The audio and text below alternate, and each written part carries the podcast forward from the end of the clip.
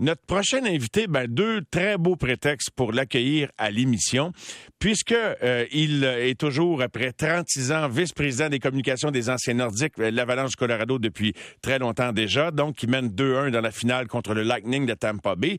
Et aussi, euh, il était aux premières loges pour assister à la fameuse transaction, puis à tout ce qui avait mené, le jeu de coulisses qui avait mené à la transaction, ensuite à l'arbitrage, à savoir si Eric Lindros euh, ira à Philadelphie ou à New York. Bien, nous accueillons en direct de Tampa Bay, sur le bord de, l'océan, le vice-président de l'Avalanche Colorado Communication, vice-président senior Jean Martineau. Très heureux de l'accueillir. Bonsoir, Jean. Bonsoir, Mario. Ça fait un bon bout de temps que je t'ai parlé. Ça me Ben- fait vraiment plaisir euh, dans les circonstances actuelles. Ben moi aussi, ça me fait vraiment plaisir, Jean. Comment savoures-tu le fait que ton club euh, euh, soit en finale, se retrouve en finale après euh, les, les grosses années que tu as vécues aux côtés de Pierre Lacroix et Patrick Roy, mais de revivre ça aujourd'hui en 2022? Mais c'est très spécial, Spé- spécialement avec euh, avec Joe Sakic. J'ai eu un certain impact euh, lorsqu'il est venu le temps de, euh, de de choisir un directeur général en 2013 et euh, j'ai été capable de donner mon un certain euh, certain mot euh, au fils du propriétaire, ce qui a aidé. Donc, je suis très, très fier du travail que Joe a fait. Et puis, euh, on a un, un club tellement excitant, rapide, énergique. Et on a bâti le club euh, avec des choix de repêchage euh, extraordinaires et aussi avec quelques transactions, incluant celle euh, qu'on a fait avec le Canadien dernièrement, euh, avec euh, le Conan. euh, Arthurie Lekonen, qui est un joueur, euh, lorsqu'on le voit à tous les matchs, on s'aperçoit que c'est un joueur de hockey tellement intelligent, joue toujours sur le côté défensif de la rondelle. Et euh, il y a, y a une raison pourquoi il compte des gros buts, c'est parce qu'il va aux bons endroits. Et euh, c'était une, très, très bonne acquisition pour nous. Qu'est-ce qui, Jean, à l'époque où euh, on t'a demandé ton avis sur qui serait un bon dirigeant hockey de l'Avalanche et, ce que tu constates depuis qu'il est là, qu'est-ce qui fait de Joe Sakic un bon dirigeant puis qui, qui te donnait le flair, l'impression qu'il allait être bon avant d'avoir euh, euh, occupé le rôle? Bien, premièrement, c'est parce que, et je suis convaincu que les gens au Québec vont se souvenir de ça, c'est Joe Sakic, c'est une personne qui est aucunement émotionnelle. C'est une personne qui va prendre le temps de réfléchir, qui va être très patient. Et on se souviendra que là, il, était disponible pour les médias, mais pas en tout temps. Il était très pondéré euh, dans ses réponses. Et je crois que ça, ça fait de lui un directeur gérant euh, expérimenté très rapidement. Euh, on se souviendra avec l'échange de Matt Duchesne, il y avait quelques équipes qui avaient un intérêt, mais il a patienté, patienté, patienté, et finalement, il a eu le, le- une transaction phénoménale pour le club qui a amené Samuel Girard et d'autres euh, choix de repêchage et euh, des prospects à l'organisation. Donc ça, c'est une qualité incroyable pour un directeur gérant, c'est de ne pas être émotif et de ne pas prendre de décision sur le coup euh, de l'émotion. Et ça, c'est ça partie euh, du caractère et puis de la personnalité de Joe. Et euh, écoute, je pense à ça, ça fait longtemps, c'est pas d'hier, mais quand Patrick a quitté, tu repensais à Patrick des fois parce qu'il avait fait un bon job. Écoute, gagnant du Jack Adams, c'est Joe qui l'embauche, deux anciens coéquipiers, puis encore là, j'imagine que la maîtrise de ses émotions l'a aidé à gérer le départ de Patrick et la suite des choses. Oui, énormément. Euh, Patrick a fait un très bon travail avec nous. Et Patrick a eu un impact important aussi Dans la Euh, culture, lorsque nous avons repêché premier en 2013, lui, il poussait énormément sur Nathan McKinnon. Et puis, euh, ça, ça, c'est quelque chose que je dois- qu'on doit reconnaître. euh, Patrick a été important là-dedans. Euh, J'aurais aimé que Patrick soit plus patient et puis qu'il qu'il demeure avec le club parce que euh, on aurait vécu des superbes années ensemble, mais Patrick a décidé euh, euh, qu'il voulait passer à autre chose après trois ans comme entraîneur-chef. Je dois respecter ça. Il ne m'avait même pas avisé, puis par la suite, j'ai reconnu que c'est une bonne chose qu'il m'en ait pas parlé par- au- auparavant parce que j'aurais été dans une position très précaire. Ah, c'est intéressant que tu nous partages ça, Jean. Euh, et j'ai très hâte de voir la suite de la finale, mais c'est vrai que votre club, que l'Avalanche, est un club tellement spectaculaire, excitant. Euh, écoute, ça bourdonne, c'est du tellement du beau hockey. Et, euh, et on a eu du beau hockey également avec les, les, les, jeunes nordiques qui sont devenus l'Avalanche, qui ont gagné. Mais là, je voulais replonger dans le passé, puis merci d'avoir accepté de nous en parler. il y a 30 ans, hier, survenait la transaction historique Eric Lindros. Et je veux juste passer un petit extrait audio qui n'est pas un extrait, un extrait de la transaction, mais juste nous, nous remonter une année auparavant quand vous l'aviez sélectionné à Québec au tout premier rang. The Quebec Nordiques are very proud to select as first pick overall in the 1991 NHL annual draft the Général d'Oshawa, the Légion de l'Ontario, from the Oshawa Generals of the OHL, Eric Lindros. Avant de parler de la transaction, repêcher Eric Lindros, euh, vous le saviez comme organisation, Marcel Aubu le savait que, et, Pierre Pagé que c'était un terrain potentiellement euh, miné ou difficile. Jean, pensais-tu que ça allait aboutir? Avais-tu espoir qu'il joue pour les Nordiques un jour? Je crois sincèrement que ça avait été juste de lui, le jeune homme de 18 ans, qu'il aurait joué à Québec. Mais c'est, c'est complètement euh, ses parents, son entourage qui ne voulait pas euh, s'impliquer avec euh, la province de Québec et, le Québec. je me souviendrai très, très bien d'avoir invité Eric Lindros lorsque je me promenais avec lui après l'avoir repêché en 91. Le repêchage était à Buffalo. Et je me souviens très, très bien qu'il m'avait dit j'espère, j'espérais tellement pouvoir être là avec les autres choix de repêchage, mais je ne peux pas être là. Donc, c'était un jeune homme de 18 ans, euh, rappelons-nous ça, et puis euh, qui voulait euh, jouer au hockey dans la Ligue nationale, mais ses, ses parents avaient une très, très forte influence sur lui, ainsi que l'entourage de ses parents.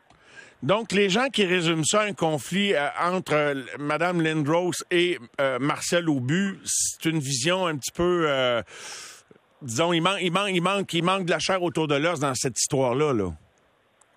Oui, pas mal. Mais l'important, lorsque vous avez un gros dossier, c'est clair qu'il fallait qu'on repêche Rick Lindros, peu importe ses intentions ou l'intention de ses parents.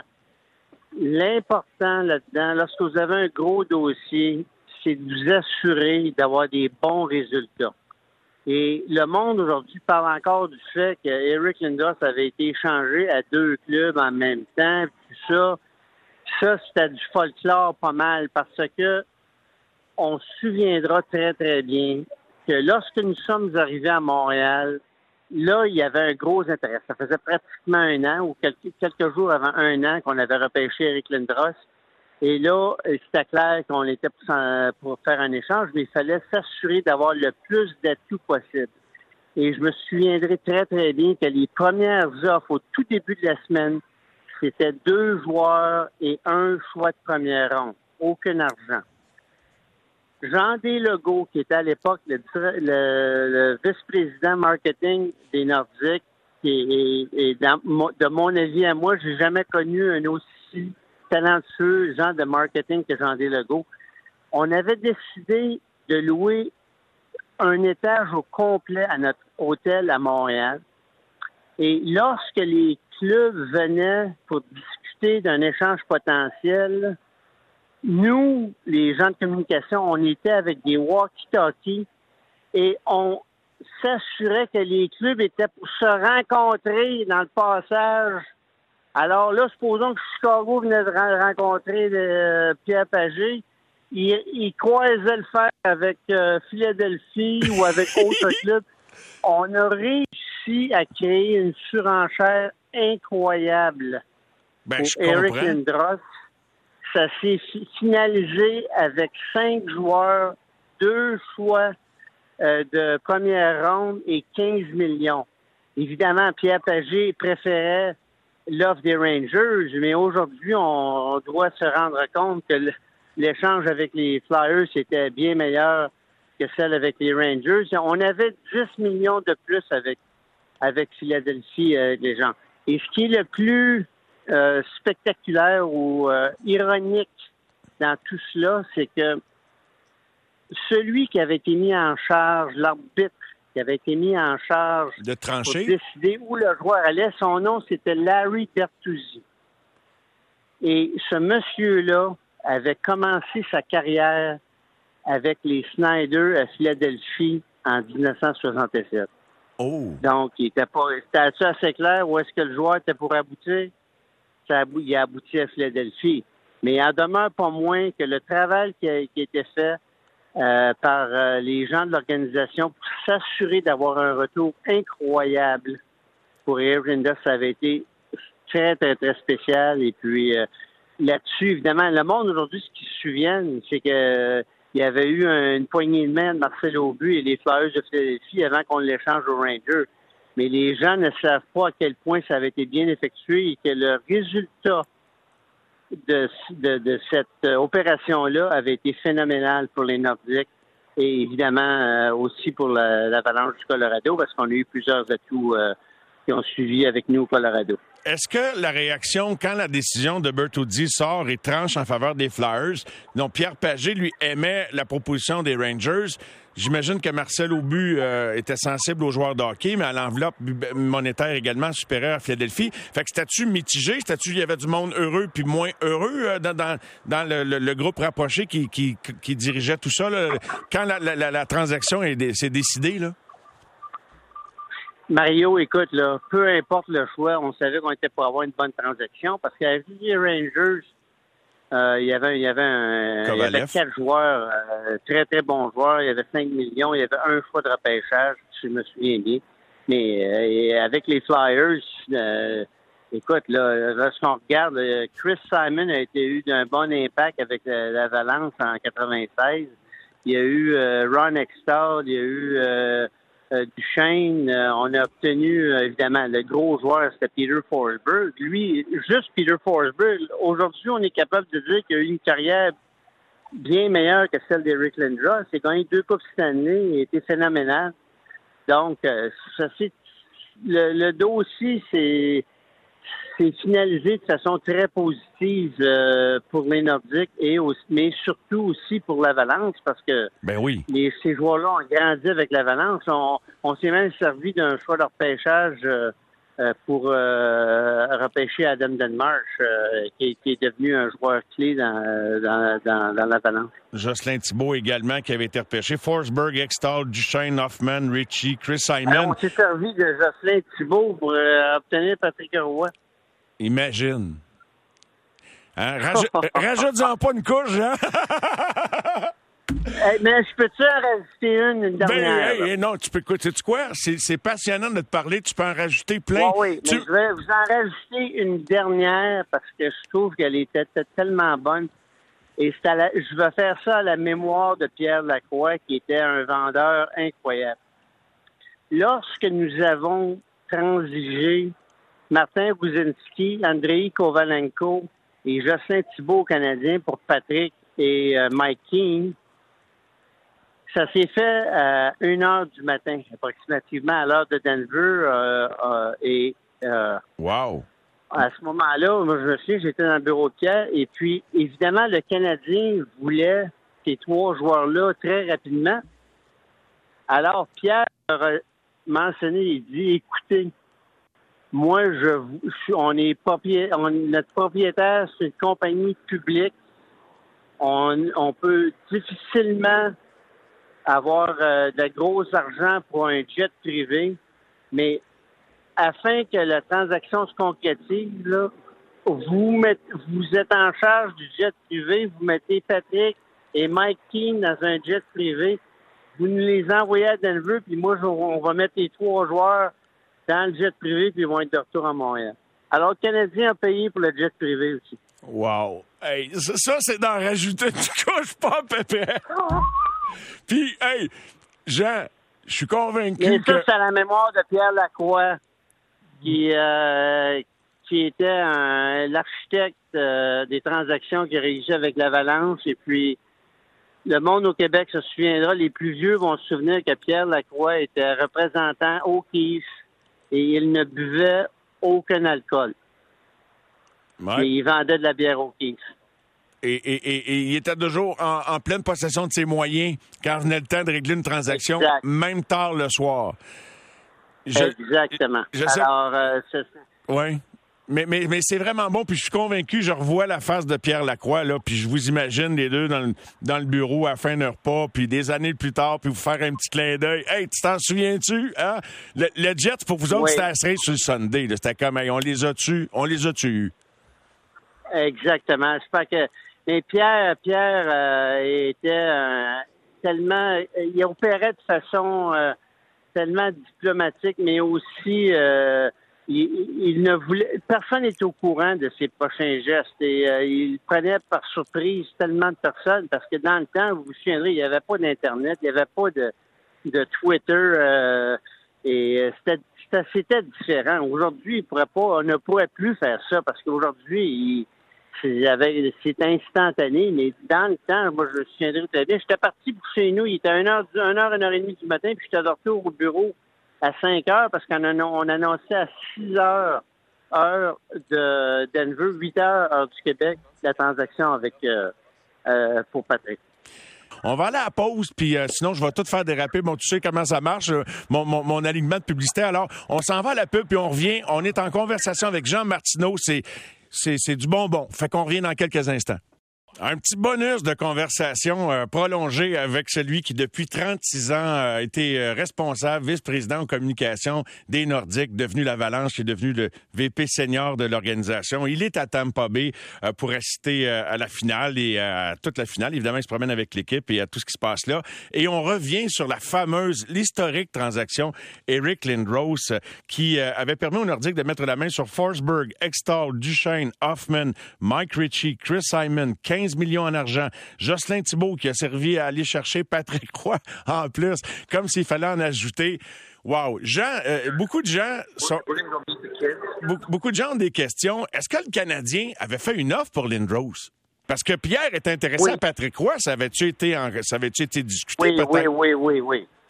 Oui, mais ça, évidemment, c'était avant, avant que Pierre devienne directeur gérant en 94. Mais oui, le Canadien euh, était. Euh, je pourrais pas dire qu'ils étaient dans les trois premières équipes les plus agressives. Les trois équipes les plus agressives, évidemment, c'était Philadelphie, euh, New York, les Rangers et Chicago. Montréal était impliqué aussi là-dedans. Il y avait un, un ou deux autres clubs qui avaient, même trois autres clubs qui avaient un certain intérêt. Ça, faisait assez. Il y avait six clubs vraiment qui avaient un, un assez gros intérêt, mais lorsque lorsque la surenchère est devenue incroyable, il y, a, une coupe de clubs qui se sont désistés et puis on est on s'est arrivé avec euh, on est arrivé avec deux deux choix potentiels, les Rangers ou les Flyers. Est-ce que c'est Pierre Pagé qui, qui négociait ou c'est Marcel Aubu?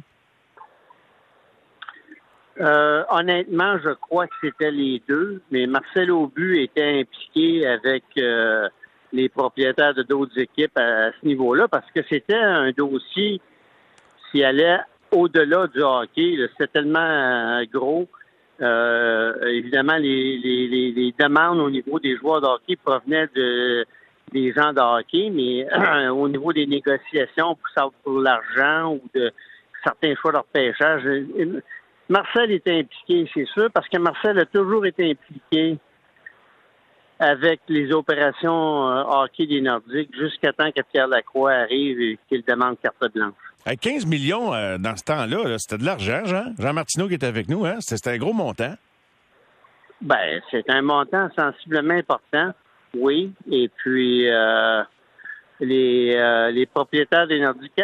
Quand on pense que les propriétaires des Nordiques avaient payé 14 millions canadiens en 1988, la franchise recevait 15 millions US en plus des, des, des, cinq joueurs et deux joueurs de pêcheur, je pense que oui, c'était très, très bon.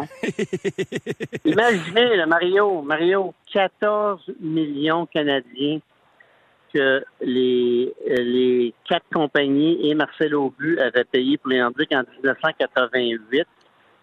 Et ils ont vendu à Comsat Entertainment pour 125 millions canadiens, 75 millions US à Comsat. Euh, En 2000, ça, ça c'est en 95. En 2000, Stan Kroenke, qui est toujours notre propriétaire, a acheté les Nuggets de la NBA, l'Avalanche et le Petri Center à l'époque, qui est maintenant le Ball Arena, pour 450 millions. Ces trois entités-là, aujourd'hui, valent facilement entre 3,5 et 4 milliards. Mon cœur saigne. Mais c'est toute une. Vu de Colorado, c'est toute une transaction, là. Écoute, c'est incroyable. Oui. Mais euh, c'est incroyable au niveau, au niveau euh, des investissements de sport professionnel. On regarde les Broncos viennent tout juste d'être vendus pour 4,65 milliards de dollars et c'est quelqu'un qui a euh, dans la parenté de Stan Kroenke avec la famille Walmart qui a acheté les Broncos. Et euh, ils veulent même euh, bâtir un, un nouveau euh, un nouveau stadium de football à Denver parce que ça va augmenter tellement les revenus, ça va donner la possibilité d'avoir le Super Bowl à Denver s'il y a un, s'il y a un toit qui va couvrir le stade. Donc, il y a tellement d'investissements qui, qui c'est incroyable comment est-ce que ça l'a Euh, mon grand-père avait acheté des As de Québec en 1959 pour 100 000 Ben oui. Et la famille Snyder, avec les Flyers, en 1967, l'ont acheté pour 800 000. Il a fait, il a fait huit fois son argent en l'espace de huit ans, mais c'est la même, même multiplication entre les Nordiques de 14 millions à 125 millions de 1988 à 1995 c'est tellement intéressant, Jean. Et euh, tu possèdes le dossier euh, sous le bout des doigts. Euh, c'est encore très présent dans ta tête, Jean Martineau, VP de l'Avalanche, VP senior. Il y a eu tellement de rumeurs par rapport au fameux montant puis aux joueurs que les équipes étaient prêtes à sacrifier. on a entendu, même encore récemment, il y avait des textes que Détroit était prêt à se départir de Fedorov et de Niklas Lidstrom, que les Leafs de Toronto étaient prêts à donner 20 millions de dollars. Puis tu vois, quand tu as dit tantôt que les Rangers étaient 5 millions, la croyance populaire avec les Rangers offrait plus d'argent que les Flyers. Y a-tu eu beaucoup de fausseté dites après la transaction, Jean, ou il y, a du vrai dans ça? Il y a eu tellement de rumeurs, oui, il y a eu tellement de rumeurs, mais c'était vraiment 5 millions que Rangers ont fait. Et euh, tu as, totalement raison. Toronto est impliqué, je ne l'ai pas mentionné tout à l'heure, mais Toronto est impliqué évidemment là-dedans parce que c'est un jeune homme euh, de l'Ontario. Et euh, je me souviens que Chicago, Ed Belfort faisait partie de, des joueurs qu'ils auraient voulu transiger pour Eric Lindros. Donc, les gens savaient que c'était pour être un, joueur de concession, mais euh, malheureusement, ça n'a pas abouti comme ça parce qu'il était tellement euh, brûlé par les blessures au fil des ans qu'il n'a jamais euh, été capable de remporter une Coupe année. Tu y faisais allusion tout à l'heure dans la première portion de l'entretien, Jean. les gens se sont beaucoup souvenus du fait qu'il y, y, a eu un, litige et que ça a pris la nomination d'un arbitre pour trancher où allait aller Lindros et quelle était la bonne transaction. Avez-vous senti à l'époque, au-delà du fait que vous étiez satisfait et énormément satisfait du retour, puis on comprend pourquoi, avez-vous senti que des gens tentaient de faire mal paraître la transaction et les Nordiques parce qu'il y avait un litige, qu'il y avait eu, comme dans la perception populaire, deux, deux deals, deux transactions qui s'étaient effectuées en même temps? As-tu senti que, peut-être parce que c'était un petit marché, puis je sais pas, que le monde disait, ah, regarde, c'était tout croche cette affaire-là, tu sais? Non, c'est plus parce que c'était un francophone euh, du nom de Marcel Aubu qui est impliqué. Et puis, euh, euh, euh jusqu'à ce jour, j'ai encore certaines discussions. je ne parle pas, régulièrement, parle pas régulièrement, mais je parle de temps en temps à Marcel Aubu. Et puis, il n'y a jamais eu une entente avec les Rangers, mais l'arbitre a, fait... Excusez, il n'y a jamais eu d'entente avec Philadelphie. Et, mais l'arbitre qui avait été nommé, Larry Bertuzzi, à ce moment-là, avait été impliqué avec les Flyers au tout début de leur euh, association avec la Ligue nationale de hockey en 1967-68. Donc, ça ne nous a pas surpris finalement que, que le joueur aboutisse à Philadelphie, mais tout s'est bien terminé pour les Nordiques. C'est ça qui était important parce que les, on demande aux gens aujourd'hui qui sont entre, euh, supposons, entre 50 et 65 ans, qui ont vécu ça. Parce qu'on ne peut pas demander ça à quelqu'un qui a 35-40 ans, ils n'ont pas vécu ça. Mais les amateurs de hockey au Québec qui ont vécu ça aujourd'hui, ils ont Mario, tu vas être d'accord avec moi, ils ont tous entre 50 et 70 ans. Oui, oui, oui. Et ce monde-là, ce qui se souviennent, si je suis convaincu que tu ferais un, un sondage, ce qui se souviennent, c'est que Marcel Aubu avait échangé Lindros à deux clubs. Oui, oui, oui. Mais ce qui est important de se souvenir, c'est les atouts que les Nordiques avaient été capables d'obtenir pour avoir euh, donné les droits de Eric Lindros. Et ça, ça avait été un succès phénoménal.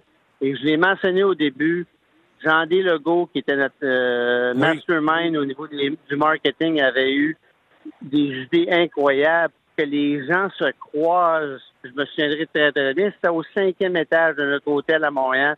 Et on s'organisait pour que les équipes se croisent lorsqu'ils venaient négocier. Et là, ils s'apercevaient que, oups, Chicago est là. Oh, oh, oh, euh, euh, les Rangers sont là. Alors, c'est comme ça que les Nordiques ont créé une surenchère pour Eric Lindros. Et c'est de- c'est devenu une méga transaction euh, qui a rapporté des dividendes incroyables. Malheureusement, les Nordiques n'ont pas gagné de Coupe Stanley grâce à ça parce qu'ils ont déménagé. Euh, ça, je pourrais faire une autre heure avec toi à cause de ça, mais euh, c'est, euh, ça allait aider vraiment l'Avalanche à remporter une Coupe Stanley en 96 et en 2001. Ben écoute, Jean, j'aimerais ça qu'on se donne rendez-vous quand tu, tu le pourras pour euh, une autre heure, puis sur l'ensemble de ta carrière, parce que c'est toute une carrière que tu as connue. Tu es arrivé, tu étais tout frais sorti de l'école, et tu sais, c'est- phénoménal. Rendez-vous 87, tu organisé le repêchage de 93, euh, tout, tout ce que tu as vécu au Colorado, c'est toute une carrière. Mais laisse-moi en revenir une dernière fois sur la transaction que je comprenne bien, parce que même si ça fait 30 ans, je veux dire, le monde en jase encore. Comme tu le vois, on jase nous autres, puis on est tous passionnés, puis le monde réagit euh, en direct à, à- à l'écoute. C'est que donc, toi, tu dis que c'est vraiment la Ligue qui a décidé d'envoyer quelque part. Je veux pas te mettre des mots dans la bouche, mais la Ligue a comme décidé que c'est les Flyers qui allaient avoir Lindros, parce que vous, tu me dis que vous autres, vous aviez pas d'entente avec les Flyers, c'est ça? Non, c'est que les Flyers prétendaient que Marcel Aubu leur avait donné une poignée de main la veille Ah! Et on avait on a effectué la transaction le matin du repêchage avec les Rangers. C'est là que les Flyers ont levé la main, on disait on a eu une euh, poignée de main. Et vous vous souviendrez que entre euh, Ziegler et Batman, il y a eu un avocat qui s'appelait Gil Stein. Oui. Cet avocat-là avait été mis en charge, il était comme le commissaire de la Ligue nationale à cette époque-là, entre Ziegler et Batman. Il, s'appelait Gil il est décédé il y a environ euh, six ou huit semaines, il avait 94 ans. Et Gil Stein avait choisi l'arbitre euh, qui s'appelait. Larry Bertuzzi pour décider du, du euh, où, où le joueur est pour entendre la- la- l'arbitrage pendant une semaine à Montréal et le joueur a finalement abouti avec les Flyers. Donc, est-ce que c'est Gil Stein euh, qui s'est organisé avec euh, pour être sûr que le joueur est assez C'est de la politique beaucoup, là. Puis aujourd'hui, je peux prétendre euh, X ou Y, mais on a une idée pourquoi. Mais tout a bien tout s'est bien ça qui est terminé pour parce Ben que- oui. Exactement. C'est lorsque j'ai débuté euh, mon entrevue avec toi, Mario, j'ai dit lorsque vous faites face à un gros dossier, et l'important, c'est le résultat qui est arrivé après. Et puis euh, la façon dont ça s'est concrétisé, c'était très spécial, mais les Nordiques ont compressé le citron le plus qu'on pouvait, puis on a obtenu une, euh, un- une- une- une- comment je peux dire, c'est comme quelqu'un qui met son filet euh, à la mer puis que Christy pense avoir euh, euh, 53 morts, mais il y en a 853 au lieu. C'est ça qui est arrivé dans, dans l'histoire d'Éric Lindros. La plus grosse transaction de l'histoire, probablement. Ben, il y a eu Wayne Gretzky, Ouais, Gretzky, ouais, c'est sûr, c'est sûr. C'est dur à battre, mais en tout Mais, cas, certainement dans la euh, discussion. c'est- C'est dans les, d'après moi, au hockey, c'est définitivement dans les, c'est définitivement dans les top 3, top 4, là. Définitivement. Jean, merci. Je sais que j'ai abusé un petit peu. Merci de ta générosité. Bonne chance euh, à, ton équipe, à votre équipe euh, dans la suite de cette finale-là. Pour plaisir de te reparler peut-être après la finale, surtout si t'es de bonne humeur puis que vous avez soulevé la Coupe Stanley, mais je sens que t'es tout le temps de bonne humeur. On te sent très serein dans, dans ta vie depuis toutes ces années. Puis euh, ça serait bien le fun de reparler. euh, au moment qu'on conviendra avec ta, avec évidemment le fait que tu acceptes des Nordiques un autre tantôt. Mais merci beaucoup. Les auditeurs ont vraiment apprécié. une bonne soirée à tous les amateurs de hockey au Québec. Je sais qu'il y en a des mordus du, du, hockey. Puis j'espère honnêtement que le Canadien va revenir compétitif très bientôt parce que c'est tellement important au Québec. Euh, je, souhaite que, cette équipe-là devienne compétitive et puis euh, ça m'a fait plaisir, Mario. On se reparle bientôt. Merci beaucoup, Jean. Bye bye. Jean Martineau de l'Avalanche du Colorado.